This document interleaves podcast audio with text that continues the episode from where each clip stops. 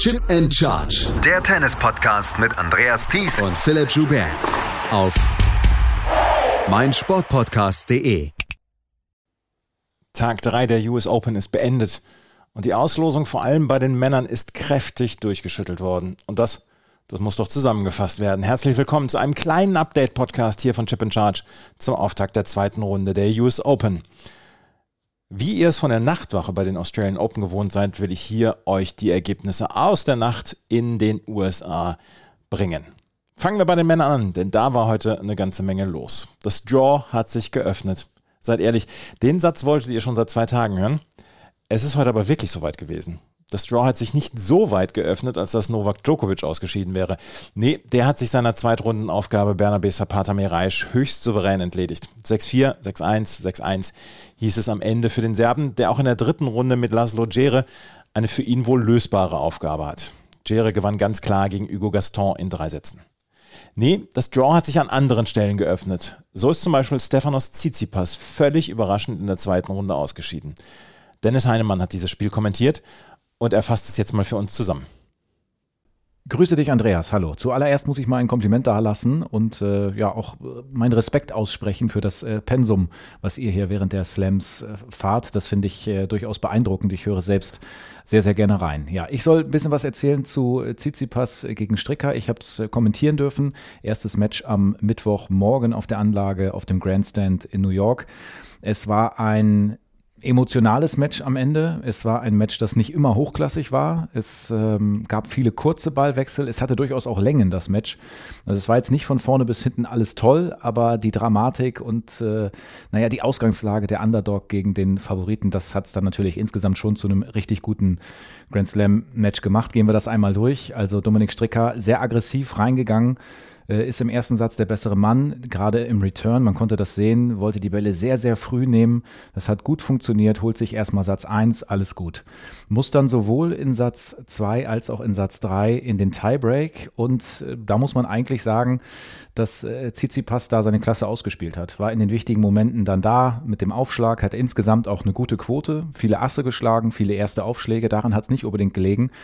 Und dann hat man natürlich gedacht, ja, dann wird sich das Tsitsipas wohl am Ende sichern. So, ist dann 2-1 vorne und hat dann auch ein sehr, sehr wichtiges Break zum 5 zu 3 im vierten Durchgang. Aber das hat komischerweise trotzdem nicht gereicht. Also er hat es nicht bis zum Ende komplett durchziehen können.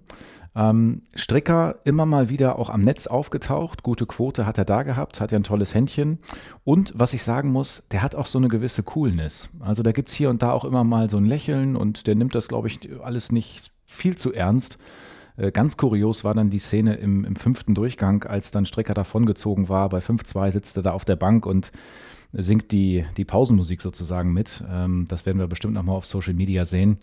Ja, also davongelaufen dann, Stichwort Momentum in Satz 5 und dann packt er das tatsächlich und äh, schmeißt hier äh, den Favoriten, den an 7 gesetzten Tsitsipas, raus. Also hat mir insgesamt gut gefallen, vor allen Dingen die Aggressivität. Er selbst sagt ja von sich, dass er einen sehr guten Aufschlag hat. Das stimmt, würde ich auch sagen. Eine seiner größten Waffen, dazu die Vorhand.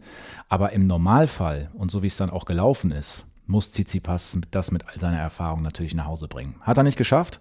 Vielleicht haben wir hier die Geburtsstunde miterlebt von einem zukünftig wirklich richtig guten Spieler. Ich bin gespannt. Zum ersten Mal in New York in der dritten Runde. Und jetzt habe ich schon ein bisschen zu viel gesprochen. Tut mir leid.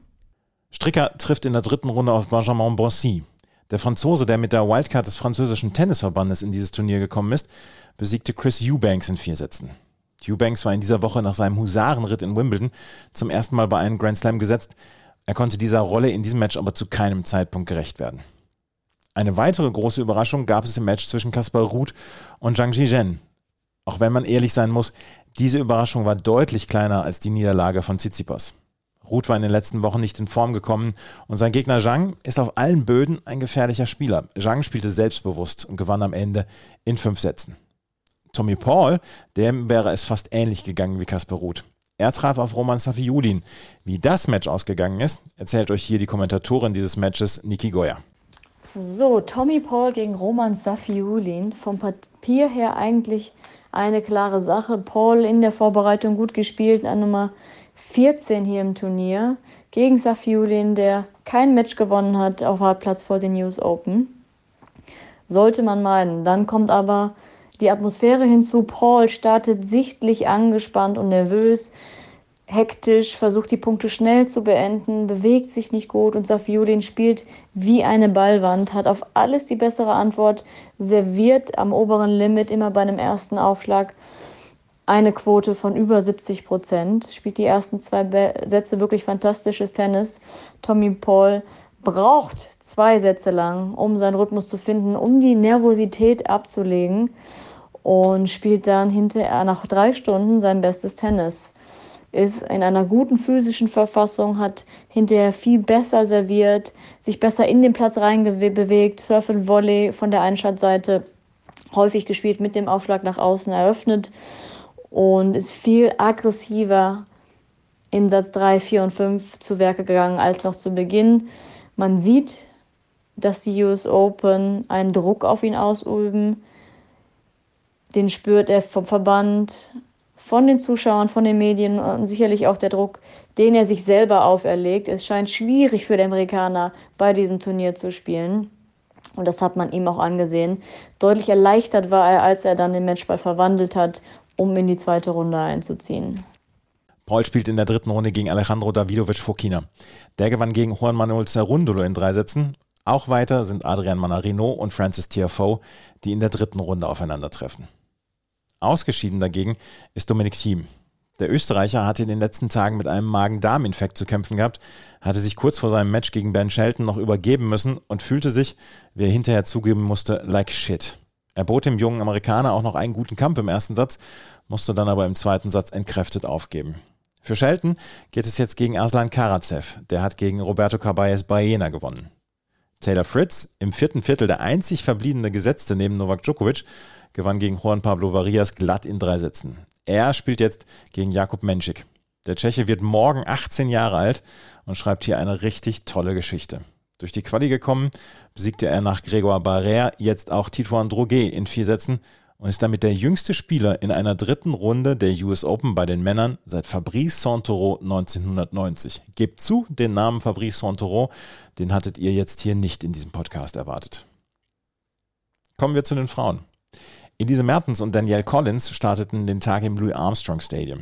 Die beiden hatten schon viermal gegeneinander gespielt und die Amerikanerin in drei von vier Duellen die Oberhand behalten. Auch in diesem Match galt die 29-Jährige als Favoritin. Diese Rolle stellte sie im ersten Satz unter Beweis. Mertens hatte Probleme mit dem ultra-aggressiven Spiel von Collins, wurde immer wieder, vor allem beim zweiten Aufschlag, stark unter Druck gesetzt. Beim Stand von 4 zu 3 konnte Collins einen ihrer Breakbälle nutzen und den Satz zum 6 zu 3 ausservieren. Auch im zweiten Satz sah es lange Zeit so aus, als könne Collins davonziehen. Zweimal führte sie mit Break, zweimal konnte Mertens jedoch wieder ausgleichen. Der Knackpunkt im Match war vielleicht das Spiel zum 5 zu 4 in diesem zweiten Satz. Mertens lag 0,40 bei eigenem Aufschlag zurück, musste drei Breakbälle abwehren, schaffte dies jedoch, teils mit etwas Glück, und kam in den Tiebreak. Nicht ohne vorher selbst noch zwei Satzbälle zu vergeben. In diesem Tiebreak hatte Collins insgesamt zwei Matchbälle, einen bei eigenem Aufschlag. Vergab die, Mertens sicherte sich den zweiten Satz mit 9 zu 7 und hatte damit das Match auf ihre Seite gezogen. Im dritten Satz war dann der Widerstand von Collins gebrochen. Mertens gewann diesen mit 6 zu 1 und zieht in die dritte Runde ein. Dort trifft sie auf Coco Golf. Die hatte es heute mit Mira Andreeva zu tun bekommen. Immer noch sind die Matches, bei denen Golf die ältere der beiden Spielerinnen ist, eine Seltenheit.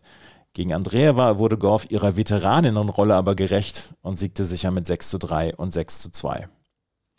Iga Swiatek gewann auch sicher in zwei Sätzen gegen Darius Seville mit 6 zu 3, 6 zu 4. Saville, die in den letzten Jahren mit Kreuzbandriss und anderen schwerwiegenden Verletzungen zu kämpfen hatte, machte aus diesem Match aber eine sehr unterhaltsame Geschichte. Taylor Townsend ließ den Court 17 beben. Gegen Beatrice Haddad-Meyer spielte sie Oldschool-Angriffstennis, stürmte immer wieder ans Netz und gewann in zwei engen Sätzen. Ausgeschieden ist Viktoria Azarenka, die gegen Lin Zhu auf komplett verlorenen Posten stand. Zhu gewann mit 6 zu 3, 6 zu 3. In der Nacht wurde es dann wild. Erst gewann Rückkehrerin Jennifer Brady in drei Sätzen gegen Magdalinette und steht erstmals seit Mai 2021, seit den French Open damals, wieder in der dritten Runde eines Grand Slams. Zwei Jahre war Brady mit Verletzungen raus gewesen. Erst in Granby im Juli war sie wieder auf die Tour zurückgekehrt. Jetzt wird sie morgen gegen Caroline Wozniacki um den Einzug ins Achtelfinale kämpfen. Wozniacki gewann nachts in einem absoluten Vintage-Duell gegen Petra Kvitova mit 7 zu 5 und 7 zu 6. Es war erst später ein richtig gutes Match geworden, aber diese Begegnung verströmte ein bisschen Vibes, als wäre es noch 2012. Wozniacki war erst vor wenigen Wochen wieder auf die Tour zurückgekehrt. Jelena Ostapenko ließ dann abends ihre Fans in die Achterbahn steigen. Niki Goyer, die auch dieses Match für Sport Deutschland TV kommentierte, fasst das Match zusammen. Jelena Ostapenko gegen Elina Avanesian. Was war das für eine Achterbahnfahrt? Jelena Ostapenko startet stark, gibt Gas wie immer, wenig Spielaufbau, viel Hau drauf Tennis. Und Avanesian macht das, was sie ganz gut kann, bewegt sich gut hinter der Grundlinie links, rechts, versucht Ostapenko so viele Bälle wie möglich zu geben und das relativ erfolgreich. Verliert den ersten Satz 6 zu 3. Ostapenko geht schnell in Führung, führt mit 5 zu 2 im zweiten Satz, hat keinen Matchball im zweiten Satz und gibt diesen 5 zu 7 ab, weil ihr einfach zu viele Fehler unterlaufen. Doppelfehler und am Ende des Tages waren es 80 Unforced Errors. Da wirst du, Andreas, mir wahrscheinlich sagen können oder kennst irgendeine Statistik, was die häufigsten waren in einem Match. Vielleicht waren es das sogar, die häufigsten, die in einem Damenmatch passiert sind in drei Sätzen. Mich würde es nicht wundern. Also das ist ähm, viel, viel zu viel. Auch über 50 Winner, aber es steht ja trotzdem nicht in dem richtigen Verhältnis. Und wenn sie hier noch eine Runde weiterkommen möchte, dann muss sie diese Fehlerquote runterschrauben. Und Jelena Ostapenko hatte im dritten Satz nochmal 5-2. Und dann hat sich das Ganze wiederholt. Avanesian kommt auf 5 zu 5 ran. Aber da ist sie dann in der Lage, den Sack mit 7 zu 5 zuzumachen. Es geht jetzt gegen Bernarda Pera, die ist gefährlicher, hat mehr Waffen als Avanesian und wird sie da sicherlich vor eine Aufgabe stellen. Niki, ich weiß leider nicht, ob das ein Rekord war, den Jelena Ostapenko aufgestellt hat. Auf jeden Fall hat sie sich mit diesen Fehlern extrem selber das Leben schwer gemacht. Haben wir noch ein paar Mixed- und Doppelergebnisse. Im Mixed waren die ersten beiden DTB-Profis am Start. Tim Pütz gewann an der Seite von Juliana Olmos gegen Latisha Chan und Ivan Dodig in zwei Tiebreaks. Pütz Doppelpartner Kevin Krawitz spielt mit der Chinesin Zhao Juan Yang zusammen. Die beiden konnten gegen Ludmila Kitschenok und Jan Jelinski im Match-Tiebreak die Oberhand behalten. Heute werden Krawitz-Pütz auch ihre erste Runde im Männerdoppel bestreiten. Im Männerdoppel gewann Andreas Mies an der Seite von Mackenzie McDonald seine erste Runde gegen Arthur Fies und Luca van Asch. Eigentlich wollte Mies mit Fabrice Martin hier spielen. Martin hatte sich aber vor wenigen Wochen am Ellbogen verletzt und weiß bis zu diesem Zeitpunkt noch nicht, ob er wird spielen können. Mies hatte dann aus einer Vorsichtsmaßnahme heraus mit McDonald gemeldet. Im Frauendoppel gewann Tatjana Maria mit Arantxa Rus ein ganz enges Match im Tiebreak des dritten Satzes gegen die US-Amerikanerinnen Ashley Kruger und Angela Kulikov. Das war's mit einem kurzen Überblick über das Geschehen an Tag 3 der US Open. Ich bedanke mich sehr bei Niki Goyer und Dennis Heinemann für die Unterstützung bei der Zusammenfassung all dieser Matches. Die beiden kommentieren ja mit mir zusammen dann auch auf Sport Deutschland TV. Wenn euch das gefällt, was wir machen, dann freuen wir uns über Bewertungen, Rezensionen auf iTunes und auf Spotify. Folgt uns bei Twitter und bei Instagram. Und wenn ihr uns auch finanziell unterstützen wollt, dann freuen wir uns darüber auch. In den Show Notes ist der Link zu Steady bzw. PayPal hinterlegt. Morgen gibt es wieder einen ganz regulären Podcast mit Philipp. Vielen Dank fürs Zuhören. Bis zum nächsten Mal. Auf Wiederhören.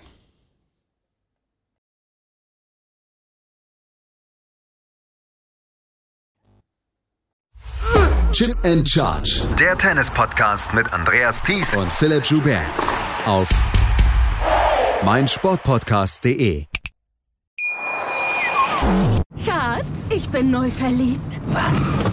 Drüben. Das ist er. Aber das ist ein Auto. Ja, eben. Mit ihm habe ich alles richtig gemacht. Wunschauto einfach kaufen, verkaufen oder leasen. Bei Autoscout24. Alles richtig gemacht. Wie baut man eine harmonische Beziehung zu seinem Hund auf? Puh, gar nicht so leicht. Und deshalb frage ich nach, wie es anderen Hundeeltern gelingt, beziehungsweise wie die daran arbeiten. Bei Iswas Dog reden wir dann drüber. Alle 14 Tage neu mit mir, Malte Asmus und unserer Expertin für eine harmonische Mensch-Hund-Beziehung, Melanie Lippisch. Iswas Dog mit Malte Asmus. Überall, wo es Podcasts gibt.